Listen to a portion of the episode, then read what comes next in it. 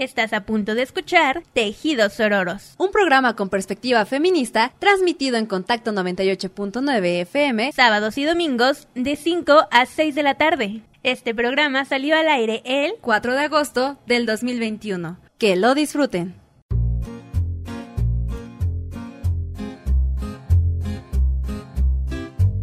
Radio Contacto 98.9 presenta Tejidos Sororos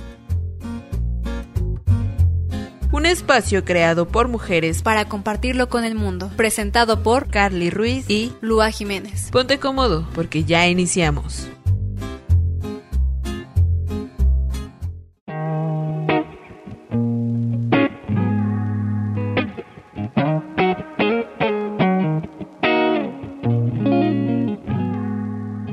Bueno, ya estamos aquí otro miércoles más en este su programa Tejidos Ororos. Yo soy Lua Jiménez y el día de hoy mi compañera Carly Ruiz no se encuentra y ya parece que nos estamos turnando en faltar, pero les aseguro que ella está escuchando desde la distancia, desde su casita para poder estar aquí con ustedes, aunque sea a distancia.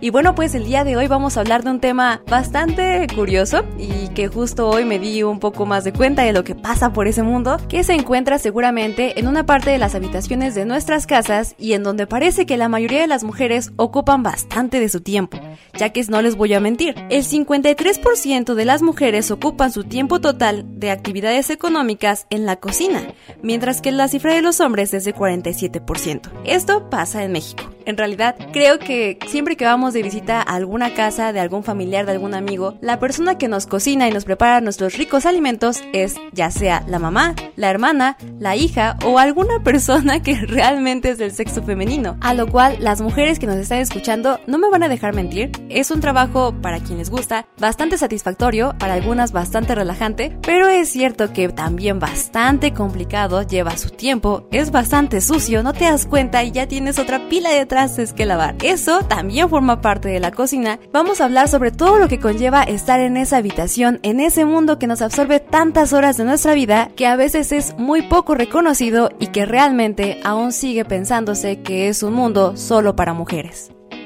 Comencemos hablando del uso del tiempo entre los sexos, ya que se dice que las mujeres y los hombres tienen diferentes actividades que hacer durante el día. Esto lo explica el antropólogo de la UNAM, Daniel Cassés, el cual dice que para los hombres implica desarrollar su inteligencia, comprender el mundo, organizarlo y comandar lo que le suceda, mientras que para las mujeres se enfoca en las actividades del hogar. Imagínense, todo el mundo de la mujer en sí, para muchas, conlleva el estar en el hogar para cuidar a los hijos, para traerles de comida, para estar al pendiente de todo lo que se requiere esto lo vamos a hablar en otro programa que se llama Carga Mental, en donde básicamente ellas son las encargadas de dirigir ese mundo, organizar sus tiempos, porque también necesitamos tiempo para nosotras, y no solo ese, sino que también hay que ver que el hijo llegue a la escuela, que se lave los dientes, que el esposo encuentre sus cosas, que las tenga preparaditas. Y eso, aunque no pasa en todas las familias, sigue pasando y es un poco lamentable, porque aquí vamos a tratar un poco de abrir nuestra mente e imaginarnos. Ustedes se despiertan un día y tienen mil cosas por hacer. Tienen que llevar a los hijos a la escuela, tienen que preparar un montón de cosas en la casa, hacer el hacer, pero aparte no olvidemos que en ese refrigerador no tenemos comida. Entonces una de esas cosas va a implicar no solamente el cocinar, porque el cocinar conlleva comprar cosas que vas a necesitar, conlleva el salir al mercado, a cualquier lugar donde tengas que ir y consumir más tiempo ahí, regresar, lavar todo ese tipo de cosas, ocupar trastes, hacer un montón de desastres y de maroma y teatro en la cocina para después tener que lavar los trastes, servirlos, entregarlos a la familia y ahí termina, podríamos decir, porque todavía hay que volver a lavar los trastes que salgan cuando terminen de comer y continúa y continúa porque después de dos días o tal vez ese mismo día ya se acabó la comida. Y esto, vean, yo lo expliqué demasiado rápido, pero yo creo que se ha de tardar muchísimo tiempo. Yo no voy a mentir, en realidad a mí no me gusta la cocina,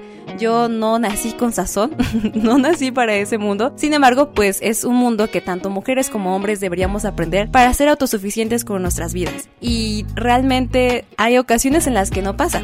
Entonces debemos comenzar a ver esto. Y también los hombres que por algún motivo están trabajando y por algún motivo las mujeres se quedan en casa, tienen que tener en cuenta este tipo de cosas, porque a veces no se les reconoce y piensan que es algo natural, que los hacen porque es parte de su vida. Y no, realmente no, es un esfuerzo que están haciendo tanto los hombres que trabajan como las mujeres que incluso van a trabajar y tienen que regresar a hacer de comer, porque eso, aunque ellas trabajen, sigue siendo una actividad de ellas en la mayoría de los casos, ya lo vimos 53%, y no se les reconoce, o sea, todavía se enojan y dicen, pero es que todavía no has preparado la comida, o tengo hambre, o me duele el estómago. Yo también lo he hecho, en realidad, mi mamá es la que prepara el la comida en la casa y en realidad yo también he esperado para que me lo prepare. Pero no es algo correcto, no es parte de su actividad, no porque sea mujer, sea nuestra madre, lo que sea, tiene que cocinar.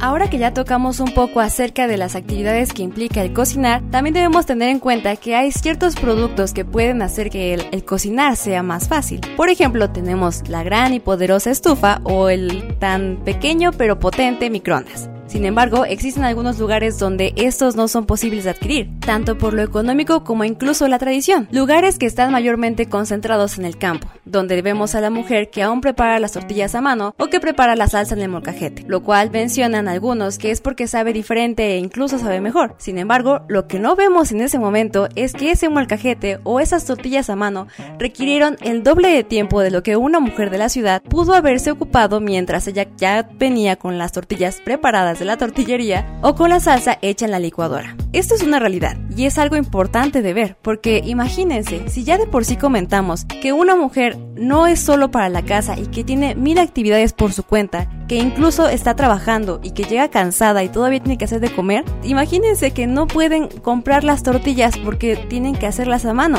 Ocupa muchísimo más tiempo y es más pesado. Pero esto pasa con las mujeres del campo ocupando 14.4 horas, mientras que las mujeres urbanas ocupan 8.9 horas de su día. Otra de los factores que interviene en esta diferencia entre el campo y la ciudad es el factor del estudio y del trabajo de la mujer, puesto que una mujer que estudia ocupa menos horas de su tiempo cocinando, y también una mujer que trabaja. Sin embargo, los pensamientos son distintos. En el campo casi no se ve a una mujer trabajando o a una mujer estudiando, porque aún hay cierto conservadurismo con respecto a este tipo de actividades para la mujer. Como decimos, normalmente se dice que es la encargada del hogar, cuando no es cierto. Tienen una posibilidad de cosas que podrían hacer, que podrían estar dedicando ese tiempo para ellas mismas y que lamentablemente aún no se puede lograr en su totalidad. Pero por eso estamos haciendo este programa, para que se comience a visibilizar esta parte y que nos demos cuenta, tanto mujeres como hombres como de cualquier género, que no es normal, que no está bien y que la mujer no tiene que encargarse totalmente y dedicar su cuerpo y alma a la cocina. Y bueno, si tan solo fuera poco esto que les estoy comentando, yo creo que a muchas de nosotras, nosotros, nosotres les pasa que cuando tenemos flojera a cocinar, la opción es ir a un lugar, a un lugar que vendan comida o comprarla, pedirla a domicilio, etc. Lo cual salva bastante la vida para cuando tienes flojera o no tienes tiempo para hacerlo. Sin embargo, en el campo es difícil que pase. Normalmente no se tiene el nivel económico o no se tiene los lugares para poder ir a consumir alimentos que no sean en tu hogar. Entonces imagínate, ya no quieres saber nada del mundo, pero, oh no, te acordaste que todavía te falta cocinar. Y esto, el, caso de comprar alimentos fuera de casa, es lo que muchos hombres hacen cuando los ponen a estar a cargo de los deberes del hogar. No me van a dejar mentir, es una buena alternativa, pero no es totalmente la solución, porque aún al día que sigue o el que sigue, o en algún momento de nuestras vidas vamos a tener que acercarnos a la estufa, que acercarnos a nuestra cocina para poder empezar a cocinar. Pero bueno, aunque las mujeres urbanas tienen más posibilidades de poder dedicar su tiempo en otras cosas, lo cierto es que también la cocina altera al buscar cosas como el trabajo, ya que algunas mujeres prefieren buscar empleos en donde no ocupen mucho espacio de su día para poder dedicar todavía a las actividades que tienen que hacer en el hogar. Entonces, aunque encuentren un trabajo que posiblemente les guste, si tienen un horario el cual le afecte para hacer las cosas que ya están destinadas a ella desde un principio, no lo va a aceptar. Y esto es bastante feo. No creo que a nadie nos gustaría estar limitados por alguna actividad que de por sí no es muy bien agradecida. ¿Recuerdan que les estaba hablando que desde el principio de los tiempos la mujer ha sido la encargada de la cocina y básicamente de satisfacer las necesidades de la familia? Bueno, pues aquí les tengo el dato de que en torno a 7000 años antes de Cristo, en Mesopotamia, cuando se crearon las primeras vasijas de barro, comenzó a venir esto del guisado. ¿Sabían ustedes que la sopa es la primera receta de la humanidad? Esto gracias a justamente tener esos recipientes en donde poder preparar, pero también a la mujer porque la mujer, sí señores, fue la creadora de esta primera receta de la humanidad. Fue gracias a que ella recogía las plantas y los frutos y porque estaba observando la naturaleza, ya que mientras el hombre iba a cazar, lo cual con suerte tardaba de 3 a 4 días, la familia tenía que comer lo que pudiera. Por lo tanto, la mujer tuvo que darse la tarea de buscar algunas otras alternativas que pudieran llenar el estómago de los que se encontraban allí. Y aunque algunas mujeres al día de hoy sepan cocinar bastante bien, les agrade este mundo y tengan un sazón especialmente delicioso, es cierto y es importante checarlo aquí que las mujeres no participan en los restaurantes o en el mundo laboral gastronómico. Si se dan cuenta, cuando vamos a un restaurante, lo primero que vemos es un chef. Y esto se comprueba con una de las listas que miden el nivel de creatividad, de sazón, entre otras cosas que puede calificar a un restaurante, la cual es conocida como la lista Michelin, en la que desde 1936 ha tenido muy poca o casi nula participación de las mujeres dentro de los nombres que aparecen aquí. En eso podemos ver que aunque las mujeres destaquen en la vida doméstica como las cocineras por excelencia, en el mundo público como son los restaurantes, simplemente no se ven, están invisibilizadas y es difícil que una mujer pueda conseguir una estrellita, tres estrellitas de esta lista. Por poner un ejemplo, en la lista Michelin de España, de los 195 restaurantes que califica, solo 18 mujeres salieron destacadas en esta.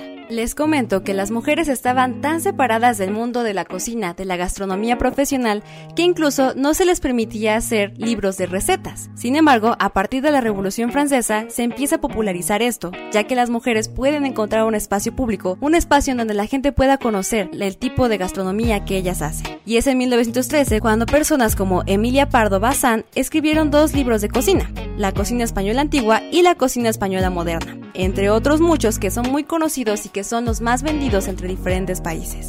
Sin embargo, al día de hoy aún podemos ver que no hay tanta participación. Yo quiero recordarles un personaje de alguna caricatura que tal vez algunos conozcan, que tiene que ver con un ratoncito, que le dicen Chefcito, en el cual dentro de esta historia hay una mujer, la única mujer dentro del restaurante, que se encarga de los alimentos. Y ella, por supuesto, es una mujer que se ve fría, dura, y realmente es como la mujer entra al campo laboral y como puede llegar a sobrevivir dentro de este, ya que si no tiene esa suficiente independencia, ese suficiente poder que pueda demostrarles a los hombres que realmente ellas pueden con el trabajo, no las van a respetar. Y esto se ha visto en muchísimos casos y muchas declaraciones de diferentes chefs que lo comentan. Tal es el caso de la ecuatoriana Alejandra Espinosa, la cual confiesa que tuvo que volverse un poco insensible para superar el machismo en la cocina, donde imagínense que su restaurante, de las tres mujeres que trabajaban ahí, renunciaron. Otras tres trabajan en servicio y la veintena restante son hombres. Imagínense el ambiente que debió de haber sentido, que debió de haber resistido por mucho tiempo hasta que estas personas pudieran respetarla y respetar el trabajo que ella hacía.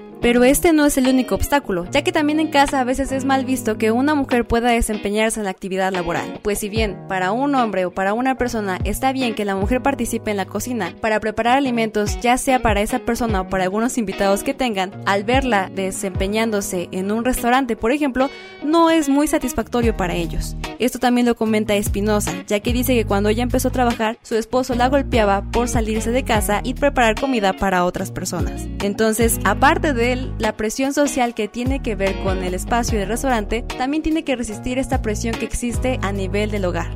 También la cocinera colombiana María Fernanda Varga comenta que cuando trabajó a sus 23 años en México, los hombres le decían, a mí una mujer no me va a decir qué hacer. Imagínense esta presión emocional, que constantemente alguien les esté diciendo que no puedan desempeñarse en un trabajo, no por sus habilidades, no porque siquiera hayan probado, en este caso, la comida que preparan, sino simplemente por el hecho de cruzar esa puerta y ver que ustedes no son hombres, que son mujeres. Y esto ni siquiera hay un término para poderlo describir. Es la presión que han sufrido las mujeres ya no solo en ese espacio, sino en diversos espacios. Y, y, no solamente hablamos de mujeres, también otras personas que son diferentes al canon que deberían, deberían comillas, estar dentro de estos espacios públicos.